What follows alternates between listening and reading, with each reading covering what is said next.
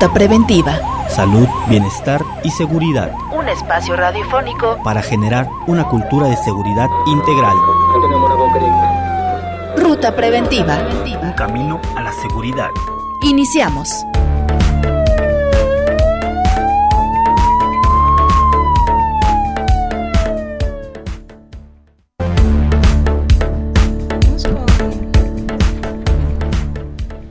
¿Qué tal? Buenas, buen día a todos los que nos escuchan. En esta ocasión, pues, eh, con un gusto de, retornar, de empezar el año y empezar los programas, la programación, y también con un gusto, pues, muy particular, porque esta, este proyecto, esta iniciativa, pues, está cumpliendo un año de, transmisión. Eh, Muchas gracias, maestra. Gracias. Eh, y bueno, pues está, invitamos a todos los que están escuchando, pues que nos sigan escuchando y si los alumnos de la licenciatura, que recuerda que esto es una iniciativa de la licenciatura en Seguridad Laboral, Protección Civil y Emergencias, pues están interesados en sumarse al proyecto, pues bienvenidos. Y asimismo le damos la bienvenida a Pablo, que, ya estaba, bueno, voy a empezar con el staff, este, perdón, y, a Ana en especial, que se, que se suma, que es una alumna de pues, estos primeros semestres de la licenciatura, y pues desde luego a nuestra invitada, que estamos nuevamente de lujo. Eh, ella nos hizo favor de despedir el año y hace favor de iniciarlo, ¿no? Estar presente para dar inicio a este nuevo año. Exactamente. Pues, gracias. un tema muy importante, y cabe resaltarlo. Gracias por la por la invitación y, este bueno más eh, expresamente felicitar por este primer año que esperemos que sean muchos también desde luego eh, agradecer el esfuerzo y desear y, trabajar para que sea mejor que nos apoye a los que nos dedicamos al noble oficio de eh, estudiar y de promover, proteger la salud y el bienestar de las personas en los diferentes espacios donde nos desempeñamos y del entorno donde hacemos nuestras actividades. Entonces, gracias. No, pues a usted, doctora. Eh, recordamos que estamos con la doctora Ana Anaya Velasco. Ella es doctora en Ciencias de la Salud en el Trabajo por parte de la Universidad de Guadalajara y docente pues de aquí del Centro Universitario del Sur y, eh, titular de algunas materias de la licenciatura en Seguridad Laboral, Protección Civil y Emergencias. Y una de ellas es el tema que nos ocupa, eh, que es pues la ergonomía, ¿verdad? Que es lo que vamos a estar abordando. Ahorita lo vemos que también, bueno, la ergonomía en la industria 4.0, vamos a darle un, enfoque así, llama también la, industria de la cuarta revolución industrial. Y vamos a ver si qué relación tiene, ¿verdad? Porque pareciera que solo se encarga de la parte de cargas manuales y su efecto en la o sus repercusiones en, en, el, trabajador y en la salud del trabajador. Ajá, pero, pero también vemos que la tecnología no la excluye, ¿verdad? Ahorita lo vamos a, abordar. Eh, en la cápsula eh, que nos que nos abre el programa, pues vamos a escuchar un poco la, la mm, o escuchamos más bien la, la explicación de qué es la ergonomía y qué es la industria 4.0. Pero ¿les parece si empezamos con pues explicar qué es la ergonomía, ¿verdad? O sea, qué fundamento legal, legal perdón, la, la respalda, ¿les parece? Entramos de lleno.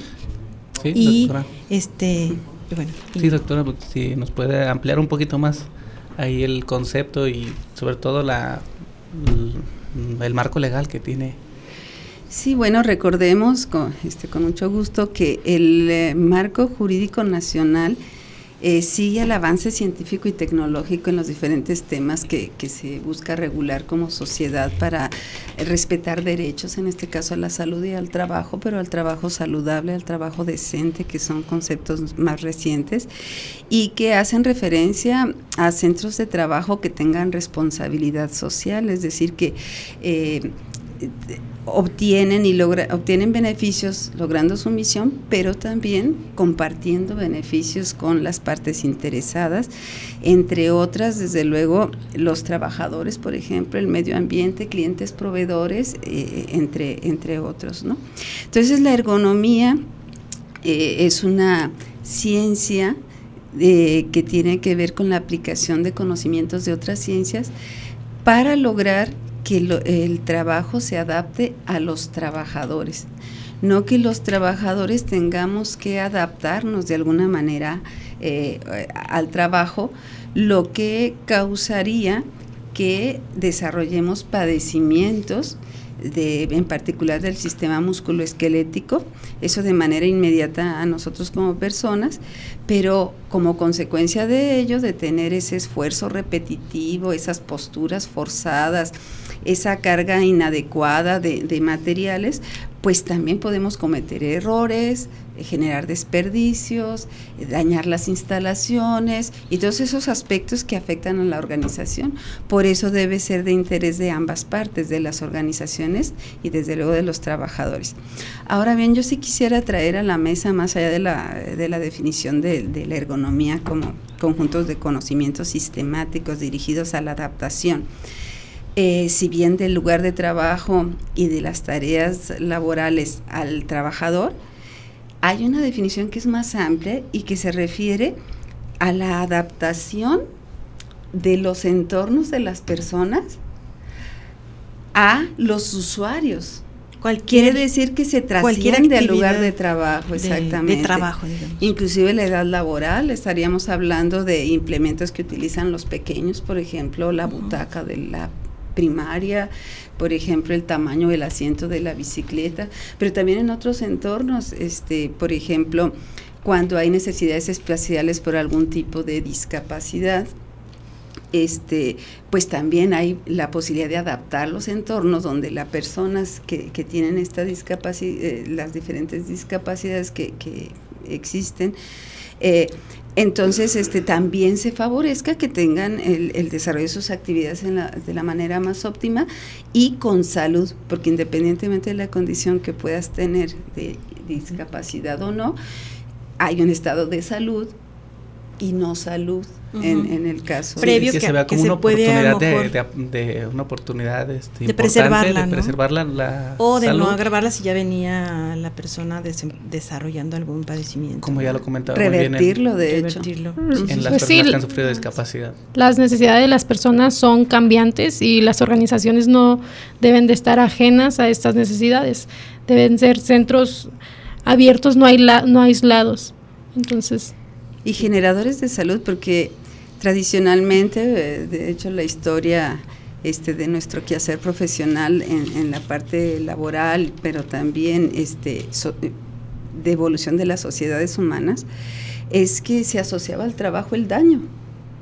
Ah, se pues asumía, ¿verdad? Se asumía que, bueno, trabajabas en una mina, pues era muy natural que murieras joven, que estuvieras lastimado. Era como una aceptación ya de, de las condiciones insalubres o, pues, algo así como te enfermaste, te accidentaste o se murió, pues es lógico, trabajaba, no es verdad, no debe estar así. y, el marco legal precisamente eso busca, busca garantizar el derecho a un, trabajo que sea digno, que preserve la salud y que el trabajador vuelva con bien a su casa. Es en el terreno laboral, por eso yo he precisado, se entiende en lo laboral, porque alguien que se va a buscar la vida a una organización, como dice Ana, mi tocaya, no debería venir dañado o con insuficiencia para satisfacer sus necesidades.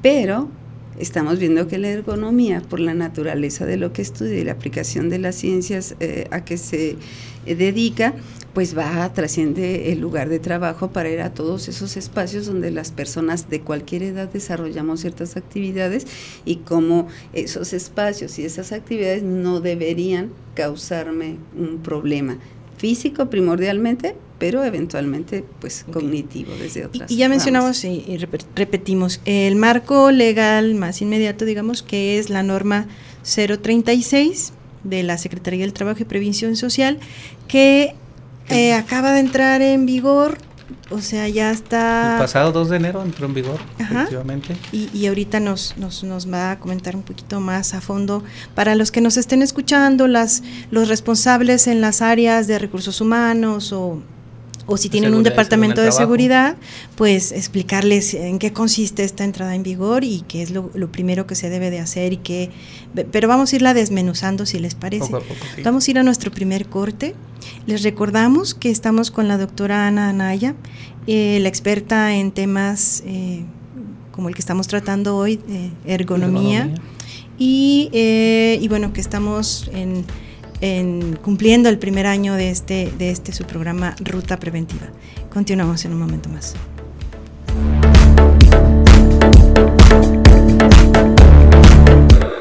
Ruta preventiva. Salud, bienestar y seguridad. Continuamos.